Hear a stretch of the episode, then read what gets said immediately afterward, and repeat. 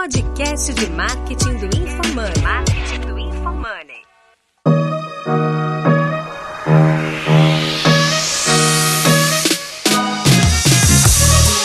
Aqui é arroba Denner Lippert e a minha expectativa pro podcast é duplicar o meu time de vendedores com a ajuda do Marcos, porque eu já só tenho 50 quero ter 100. Meu arroba é Ricardo M. Domingues e minha expectativa é saber aonde entra o marketing, aonde entra o vendas no crescimento de uma empresa. O meu arroba é Marcos Marques Oficial e a minha expectativa é aprender ainda mais sobre vendas. Eu acho que vendas é um mecanismo que a gente sempre está aprendendo, então mais do que ensinar, eu vim aqui aprender também. Aqui é arroba Guilherme Underline Lippert e minha expectativa é entender se num grande crescimento eu baixo ou não a régua na hora de contratar os vendedores ou o time como um todo. That's it.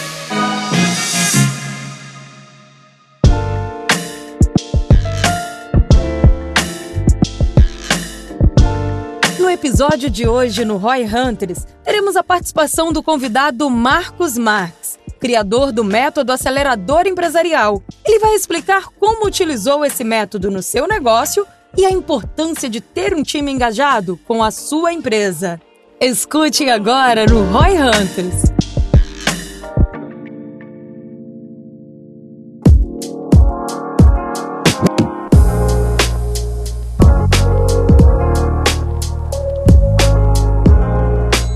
Marcos Marques está aqui com a gente. Cara, tu geriu um negócio que chegou no topo da categoria, né? Do zero ao topo da categoria. Tinha mais de 100 pessoas no teu time de vendas. Tu chegou, acho que quase nos top 100 maiores anunciantes do Brasil. Talvez tu nem saiba disso, mas o que tu investia era próximo para entrar na lista dos top 100 maiores anunciantes Legal, do Brasil. legal, legal. E hoje tu tem uma companhia que o propósito, né? O nome tá no nome que é acelerar negócios, os negócios crescerem. E o lance que eu sempre falo ah, aqui no podcast, eu acho que tem parte do nosso tema, é que crescer ele é uma estratégia de sobrevivência, não uma opção, né? Crescer não é uma opção, mas sim uma estratégia de sobrevivência. Imagino que essa seja a tua visão, essa seja parte do teu propósito. Conta um pouco pra nós por que que tu fez teu negócio crescer nesse nível e por que que isso é importante por que que tu tá levando isso pra todo mundo agora através das suas iniciativas aí. Novas, Top, top. Novas iniciativas. Show. Uma honra estar aqui com vocês no Roy Hunters.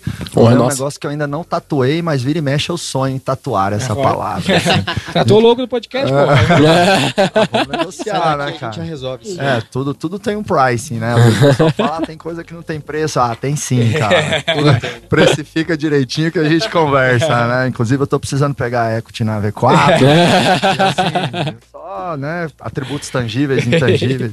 Mas vindo aqui, né, direto ao ponto, assim, cara, é, crescimento é tudo, né? Crescimento realmente não é opção, é obrigação. Acho que é a maior vantagem competitiva, porque quando você tá growthando e crescendo de maneira constante, você tá atraindo talentos, atraindo investidores, atraindo oportunidades, criando aprendizados. Pensa o seguinte, o cara que é um talento, que é bom de verdade, ele não quer ficar num ambiente de estagnação, né? Eu digo que as pessoas dão sangue, assim, pelo negócio, não é pelo salário final do mês, mas sim pelo futuro que elas acreditam que elas vão ter ou não naquela companhia. E se você não está crescendo constantemente, como é que você vai vender futuro para as pessoas? Simplesmente não dá, né? A gente chegou a bater em 2019 é, 200 pessoas no nosso Inside Sales, lá do IBC. Isso eu considero marketing, tá? Porque eu cunhei uma, um termo que eu chamo de mar vendas. Eu não Mar sei vendas. onde começa marketing, onde começa vendas, onde termina a venda. Onde ter... Para mim é demais. muito integrado, cara. Para mim, toda empresa tem que ter ali um executivo ou um dono que responde pelo guarda-chuva de marketing e vendas. Pra Legal. ti, marketing é vendas. É, marketing. Alguns é- episódios atrás a gente vai ver que isso é revenue. É. Muita legal. gente criando uma estrutura chamada revenue para exatamente endereçar essa, essa interseção entre essas Legal, legal. É, tem empresa chamando do, do, do CRO, né? O Chief Exato. Revenue é- Officer. Legal. Show, show de bola. Então, eu sempre tive muito esse papel lá no growth do IBC, na crescida do IBC, né? Que é Legal. uma empresa que eu empreendi junto com meu pai ali, fiquei uns 15 anos com ele. Em fevereiro de 2020, no ano passado, eu acabei saindo. Tive ali uns 3, 4 meses de luto, né? Aham. Afinal, 15 anos Quantos bem. anos? 15 anos ficou na empresa? 15 anos, Nossa. praticamente, assim, né? Quase a idade do Gui. Quando a gente abriu os quando, quando... só, só tem que fazer um vezes três ali, né? É que nem o, o LTV sobre o CAC, né? tem que ser no mínimo três.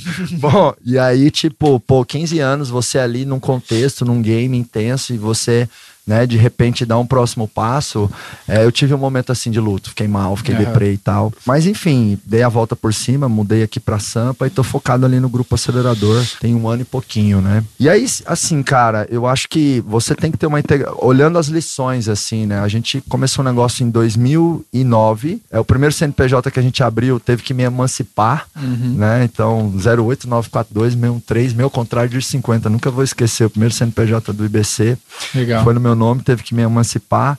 E essa rampada, assim, né, de primeiro ano, sei lá, uns 500k de receita. Em 2019, a gente fez uns 150 milhões em vendas. Legal. Foi bom, muito alinhamento muito de marketing vendas. Eu não sabia esse termo CRO, Só guarda-chuva, né? monetização, cara. É, Na prática, é isso daí que você tá fazendo. é, porque eu comecei como todo empreendedor, o Denner também, pô, admiro muito a história aí da V4, né? Com a cara e com a coragem, a gente vai adicionando a competência na caminhada, né? Total. O foda é que tem uma galera que fica só na cara e coragem a vida inteira, né? É. Aí nunca de verdade constrói um business sólido. E aí foi muito alinhamento de marketing e vendas, eu sempre tive muito isso. Eu sempre amei treinar exaustivamente o time de vendas. Legal. Então, cara, uma das coisas que eu mais fiz na minha jornada, assim, no meu tempo dedicado em vendas, foi andar pelo salão do comercial com um fone, né, aqui no pescoço, para pegar carrapato com o vendedor, cara, para sentar do lado, ouvir, coachear, dar feedback. Vários plantões eu já puxei no sábado que eu falei, galera, eu vou vir vender junto. Legal. E aí eu falava pra galera, ó, quem tem venda acima de ticket de tanto, levanta a mão que eu vou. Pode falar. O Marcos, o filho do Zé, tá aqui na operação hoje, nosso diretor executivo. E a gente tá fechando inscrições assim e tal. Irado. Me puxa pra linha, sabe? Então eu sempre amei treinar exaustivamente os vendedores, porque tem uma coisa que eu tenho orgulho, assim. Eu tive uma jornada em todos os níveis em vendas, no operacional, no tático e no estratégico. Porque no começo da empresa era eu e meu pai, e a gente tinha também outras oito pessoas, né? Quatro pessoas eram o Marquinho, o Marcones, o Marcolino, o Marcos Marques.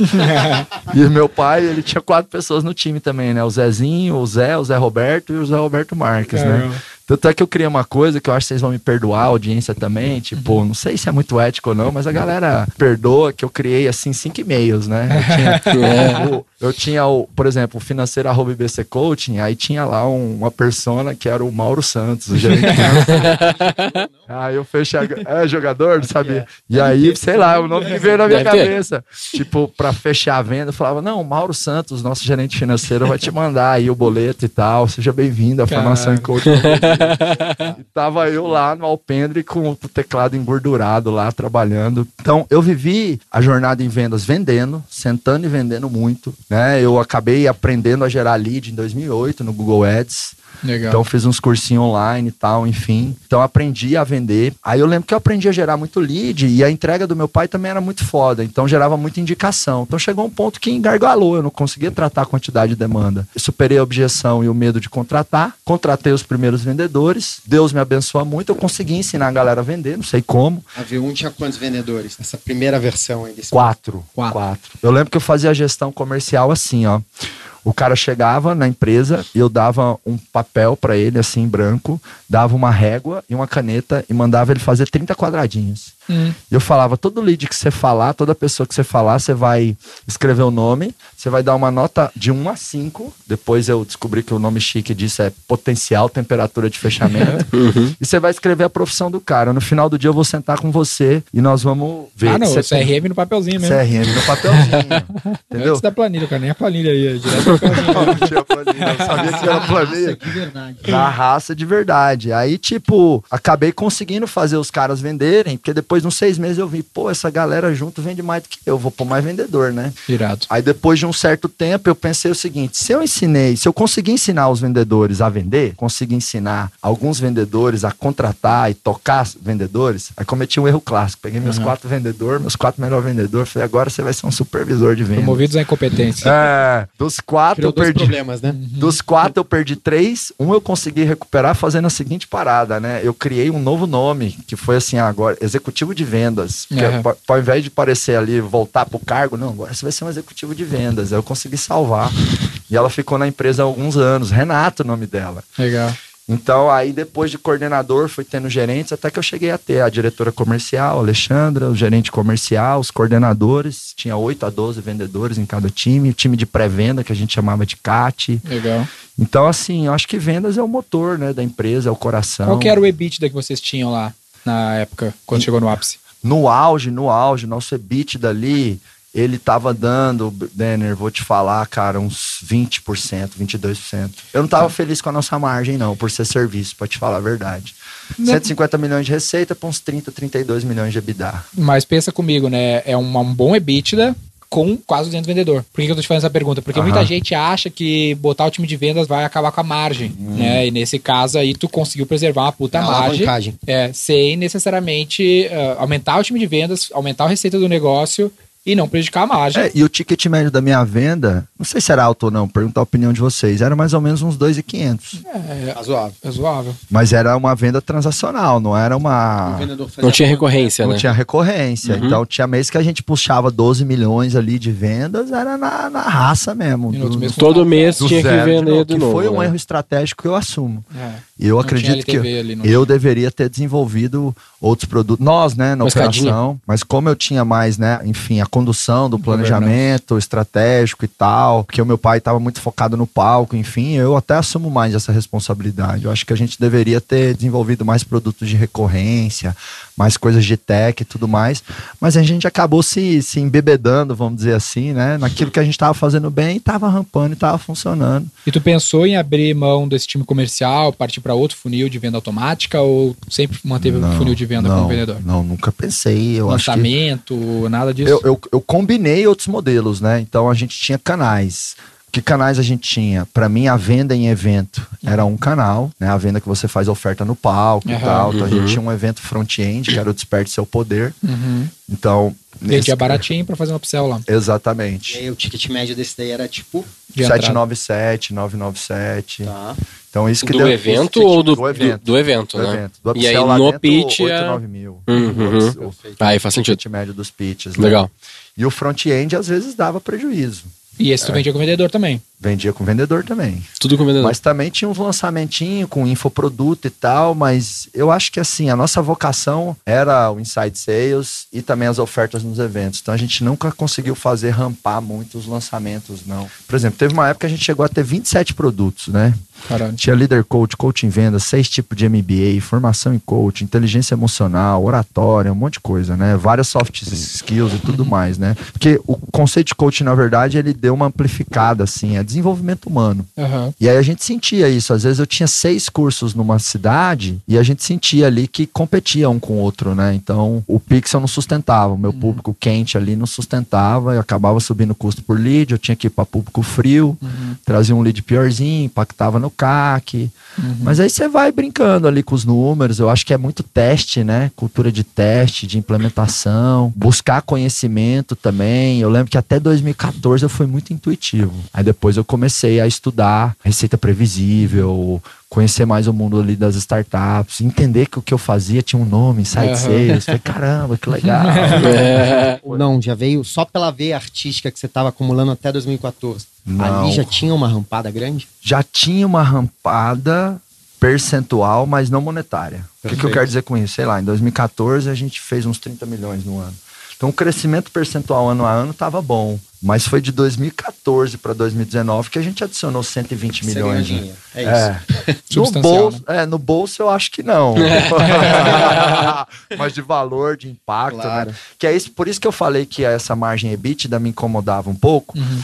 Porque eu lembrava, pô, em 2016, 2017, última linha mesmo assim, 2018, parece que eu e meu pai a gente colocava mais dinheiro no bolso, porque a gente chegou a ter 40, 50% de margem, né? Eu acho que crescimento suga margem, suga caixa, Total. quando não é tecnologia. é- é- ela- é- você está transformando margem em, em growth, né? É, isso. É, é sempre um cobertor curto. É, é isso aí, perfeito, perfeito. Mas tu acha que isso foi um problema? Porque Não. o que, que acontece? Às vezes, é, é um caso clássico da V4 lá. Às vezes o cara tá investindo pouco. Ele tá tendo um puta ROI. E aí ele começa a investir mais e começa a derrubar esse ROI. Natural. Só que, cara, às vezes é muito melhor tu ter um ROI 2 sobre 200 mil, por exemplo, investido, do que ter um ROI 20 sobre 10 mil, sobre mil, sobre 2 mil, sobre 5 mil. Então, é tipo a margem da Magalu. É uma margem pequenininha, mas é de bilhão, sabe? Do que o cara às vezes tem uma margem de 3, 4, 5 vezes mais que a Magalu de um negócio pequenininho, né? É, é uma discussão estratégica que eu já tive com algumas pessoas, tipo assim, o que que você prefere? Nos dois cenários, tu vai dar 10 milhões de, de EBITDA no final do ano. Tá. No cenário 1, você tem, por exemplo, 20 milhões de receita com 50% de margem EBITDA. Uhum.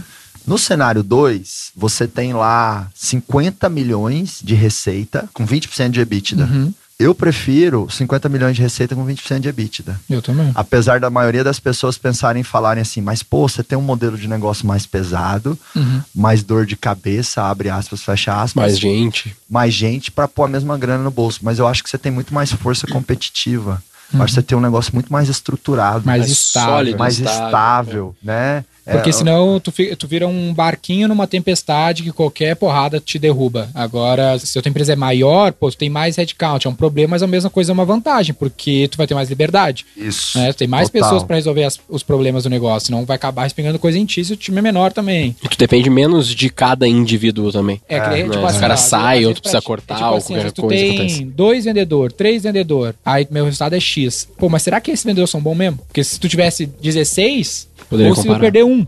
Tu perder um vendedor, pô, é 30% o resultado É. no cenário de três. É a né? mesma lógica da V4 não Dos grandes ter clientes. dos grandes clientes, é nunca ter focado em grandes clientes, porque se eu tenho grandes clientes, um cara representa muito da minha receita. É. Eu lido com os grandes clientes da V4, mas se perder todas as contas, a gente vende o mesmo MRR em meio mês, um mês e pouco, duas numa- semanas. é, duas semanas ali. Acho que Então- concentração de resultado é ruim pra tudo, né? Carteira de clientes, people também. Investimento. investimento, é, até o, o próprio hoje, né? Eu tenho o grupo acelerador e aí uma das empresas do guarda-chuva é o acelerador empresarial, que é uma empresa de educação empresarial que hoje tem uma dependência de mim, né? Eu quero transformar essa dependência em relevância estratégica. E isso é um risco, né? Isso é um liability, isso não é, não é positivo. Então, tem muita empresa que na crise da Petrobras lá quebrou, porque 80% da receita vinha da Petrobras. Então, às vezes, você tem um time de vendas enxuto e aí você tem um, dois vendedores estrela que faz 70% do seu faturamento. E vai que Deus me livre, né? Vão bater na madeira, os dois têm um acidente aí, né? Então, eu acho que essa, pode acontecer, né? essa pulverização do resultado Diminui diminui, risco. risco. Diminui substancialmente. risco. É, é importante, é importante. Eu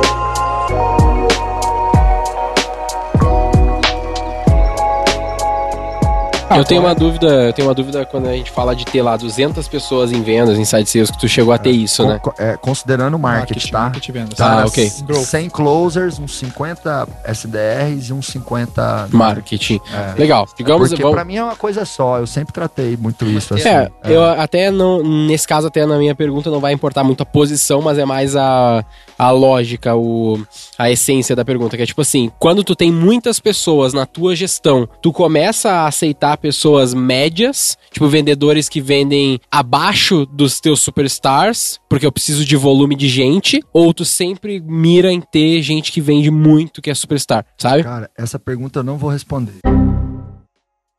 Brincadeira. Não, eu fiquei na dúvida, eu fiquei, caralho.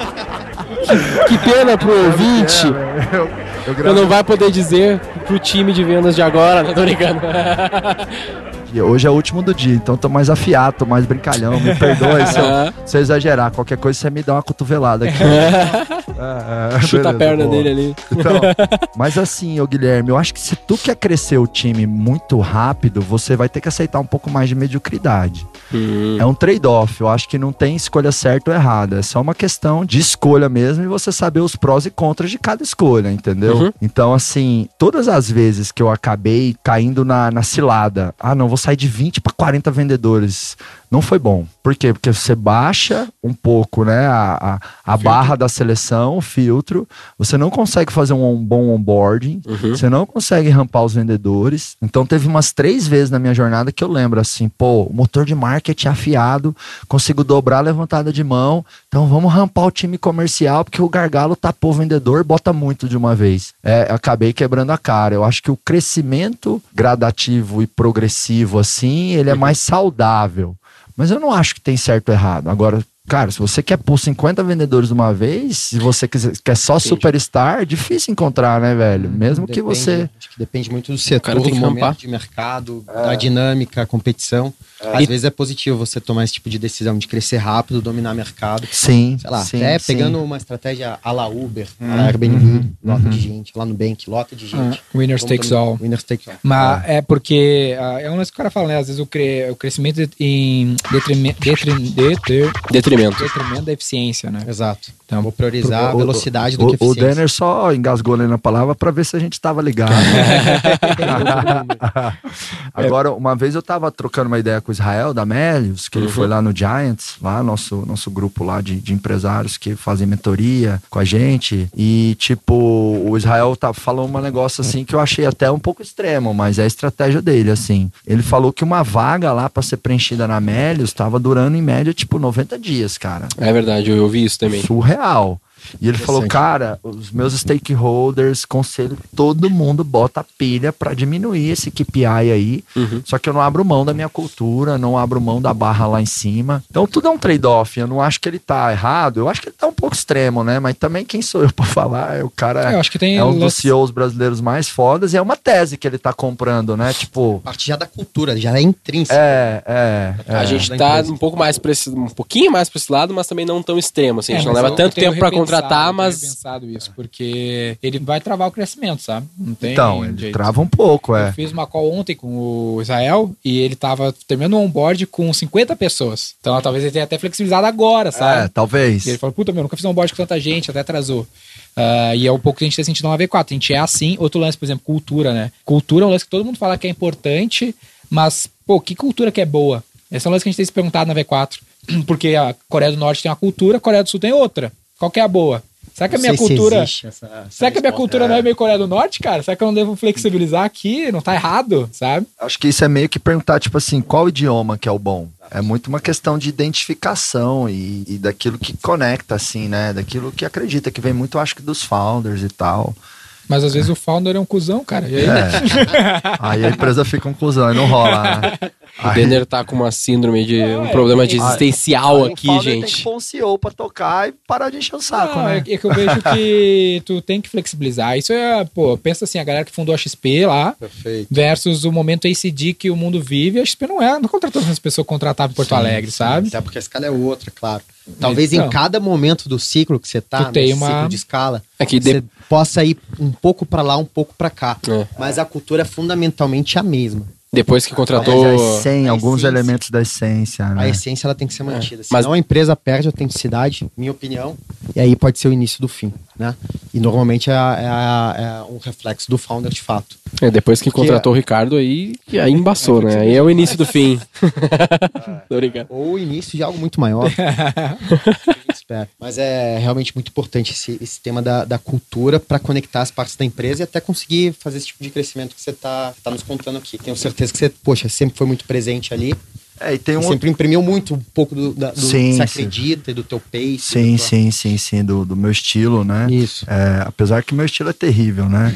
Se bem que depois que eu É casei. a founder minha- fusão também? a minha esposa- não, não, não, não. Aí eu tô falando do, do, do visual mesmo. Hoje eu, hoje eu dei uma despiorada boa, porque a minha esposa fez um milagre na minha vida. né? Tem um negócio também que chama Rica Vírus, cara, que você vai ficando mais Ah, justo. Mas assim, tem uma parada da cultura que eu acho que a galera às vezes não se atenta muito. Que assim, a cultura, beleza, cada empresa tem a sua, é a personalidade da empresa e tudo mais, mas a cultura, ela tem que meio que. A cultura tem que ter fit com o modelo de negócio e a estratégia competitiva. O que, que eu quero dizer com isso? Pô, V4, nosso negócio é vender o seu. Então, cara, tem tudo a ver com venda, com hustler, com growth, com ir pra cima. É, não adianta eu pôr Velocidade, velocidade. ousadia, né? É, tipo, se eu, se, eu, se eu quiser colocar uma cultura, tipo a cultura das empresas que eu tenho participação, que é uma cultura bem humana, assim, sabe? Bem soft, sabe? Bem. A, a Eduz não, tipo, a Eduz não tem meta. A Eduz é muito humana mesmo, assim, cara. É capaz de, sei lá, a pessoa trocar 10 vezes de posição ao longo de três anos, mas é muito difícil ser demitido na Eduz, assim, sabe? Então, é, é uma coisa assim que tem um outro ritmo, né? Uma outra essência. Parece que não ia combinar com a V4.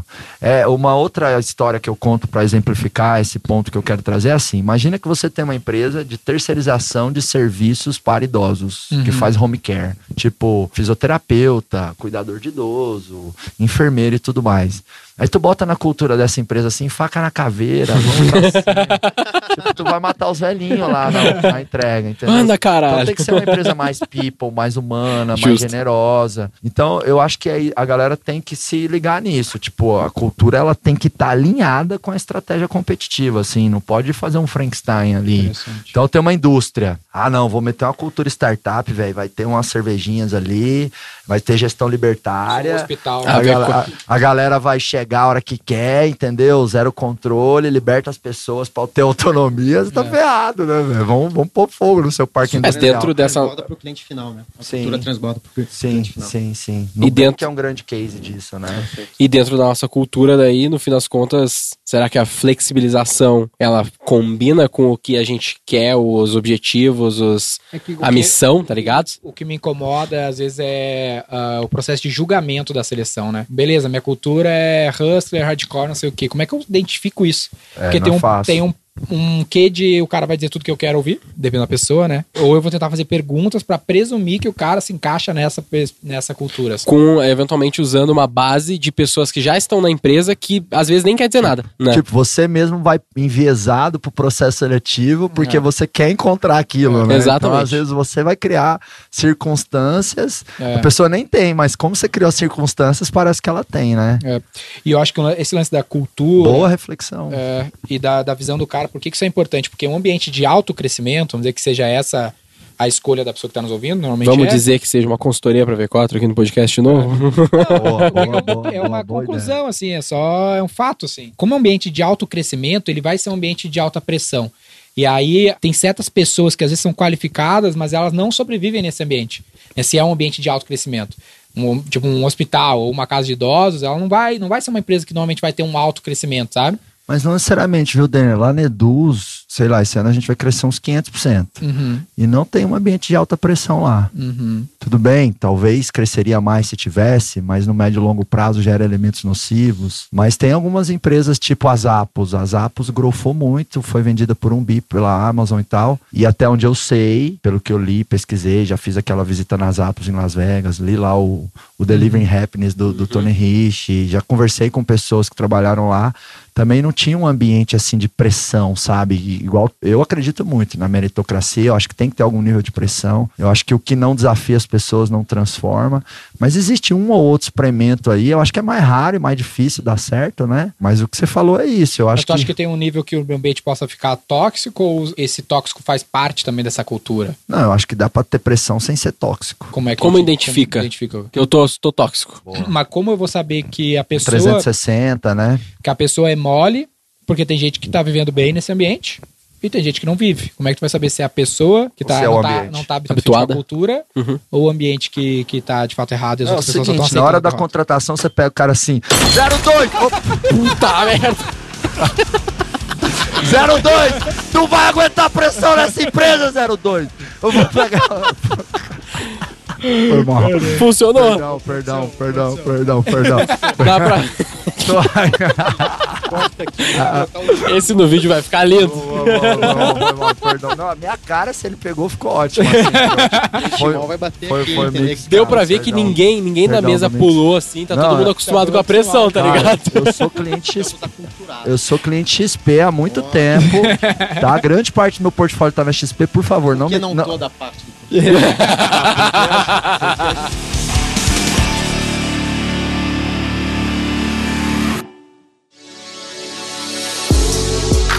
E aí, você está curtindo o papo? Incrível, né? Então não deixe de conferir a segunda parte no próximo episódio, aqui no Roy Hunters. Ah, e aproveita para seguir a gente aqui e no Instagram, pelo arroba Roy Hunter Oficial. Até lá!